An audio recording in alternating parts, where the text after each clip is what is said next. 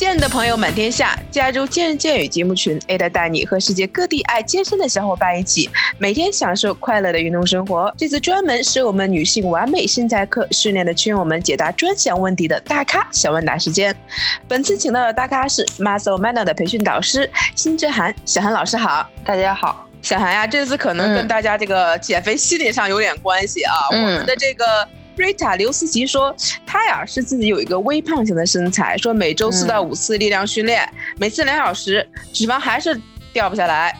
碳水减半，晚上不吃碳水，但不知道晚上该练的时候该不该吃碳水，很迷茫。而且坚持一段时间后，超级想吃东西，各种零食控制不住，感觉心好累。嗯，孙荣也说，说我控制不住饮食，低碳低脂的饮食啊，一周就要爆碳，循环往复，健身期间完全没有瘦，反而重了。你看，大家就对这个饮食，像你说上期，我就对自己还是好苛刻，对自己够狠的了，我觉得。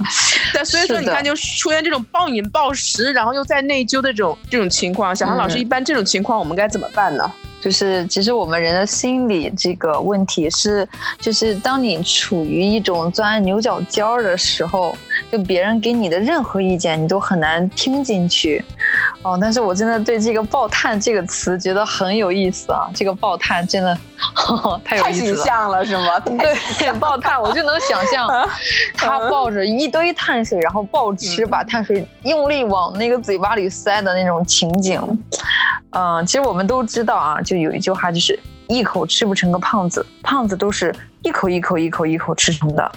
就是你自己不是。一下子长胖的，就你不是一个气球一下子吹起来的。然后呢，你也不要想自己一瞬间瘦下来。就即使你有一瞬间瘦下来，你后面可能说：“哎呀，我皮肤松弛啊，会有其他的一些烦恼。”就这个时候，你啊，我觉得很重要的是，你首先对自己要有一个科学的认识。嗯，比如说有一些人，他可能就是基因让他不是，他就他的基因家族遗传给他的基因。就不是那种瘦麻杆的那种，如果他的肌肉形状，那可能就是比别人就是要肥一点。比如说我们说啊梨形的身材，他上半身脂肪的分布就是会多一点，包括嗯可能苹果型啊这种类型，它都是脂肪分布不均匀，有一部分呢就是微胖，他会把自己的目光注视在自己特别胖的那一部分，觉得自己一定要减，一定要减。在这个时候，我觉得最重要的是，首先你要对自己呢有一个科学的认识，你要先接受你自己，然后在这个前提下呢，一点点把自己变得越来越好。像刘思琪，他说四五次力量训练，每次两小时，脂肪依然掉不下来啊。其实这个时候，我更多的是想看他四到五次的力量锻炼是。是怎样的一个强度？其实每次两个小时，这个来说已经是很长的时间了，嗯。但是就是这个时候，是不是对自己的身体的消耗有点太大？他的身体恢复不过来，是不是？如果当你的身体恢复不过来的时候，你的身体会处于一个比较啊，就极度饥渴的状态。比如说，你你想想，如果是让你啊，就是去做体力劳动。你去搬砖，搬一天，搬两天，搬三天，搬四天，一直搬，就你会很累，对吗？你就会想吃很多东西。其实你的肌肉，你想你每次做那么多锻炼，如果你的肌肉得不到很好的休息的话，你的肌肉恢复不好。这个时候其实你是不会消耗更多的。然后关于吃不吃碳水，晚上吃不吃碳水，我想说一定要吃。有些人会说啊，以前古人说什么过午不食这个样子。以前他们过午不食的那个阶段呢，他们是日出而作，日落而息，人家晚上就直接睡觉了。但是你晚上可能还要加班，是吧？然后你可能还要熬夜，这个时候你的身体消耗那么大，如果你又不吃东西，啊，其实你的身体会觉得你是在闹饥荒。这样，当你摄入一点点热量的时候，你的身体的反应就是拼命的把这部分热量存储起来。防止你被饿死，其实这是一个好的反应。但是呢，你如果是不想让自己有这个反应的话，你是需要给自己有一个规律的饮食。碳水你可以不要摄入过量，但是你是一定要吃的。碳水、蛋白质也非常重要。还有就是啊，优质的呃维生素，还有包括少量的油脂，嗯，所以我对他的建议就是，你首先要接受自己，接受自己的呃基因，自己的基因是怎样子的，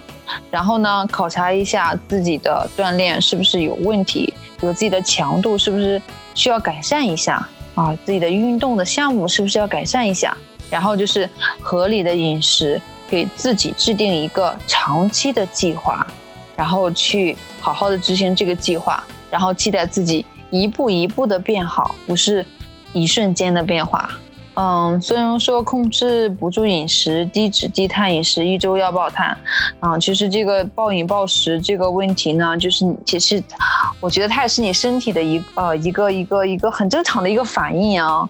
就你想，如果你身体处于一个极度的干渴。干渴的状态，这个时候你就非常容易一瞬间摄入特别多的热量，嗯，比如说举个很简单的例子啊，如果你你在外面走了很久，你非常非常渴，这个时候如果有一杯水放在你面前，我们知道的是你要小口小口的喝，不要一瞬间进去，对你身体的刺激是不好的，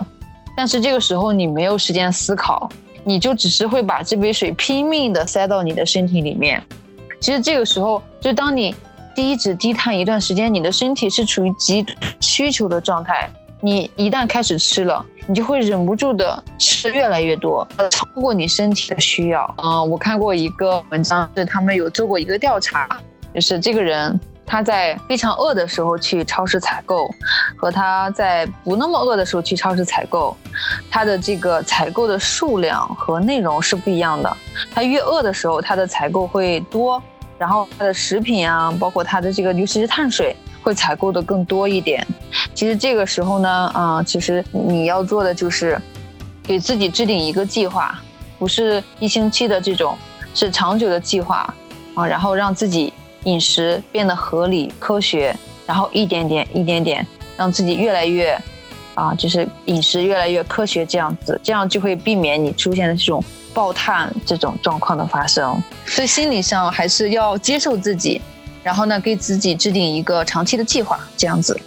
今天也是很感谢小韩老师耐心的解答。那如果你有更多的问题想咨询，欢迎关注 Muscle Manna 的公众号和见人见语节目的公众号，扫二维码加我的微信拉你入群，和来自世界各地的小伙伴一起分享、交流和学习。在下期啊，我们会聊聊关于减肥纹、肥胖纹的话题啊。如果刚好是你关心的话题，欢迎你继续收听我们的节目。我们下期不见不散吧。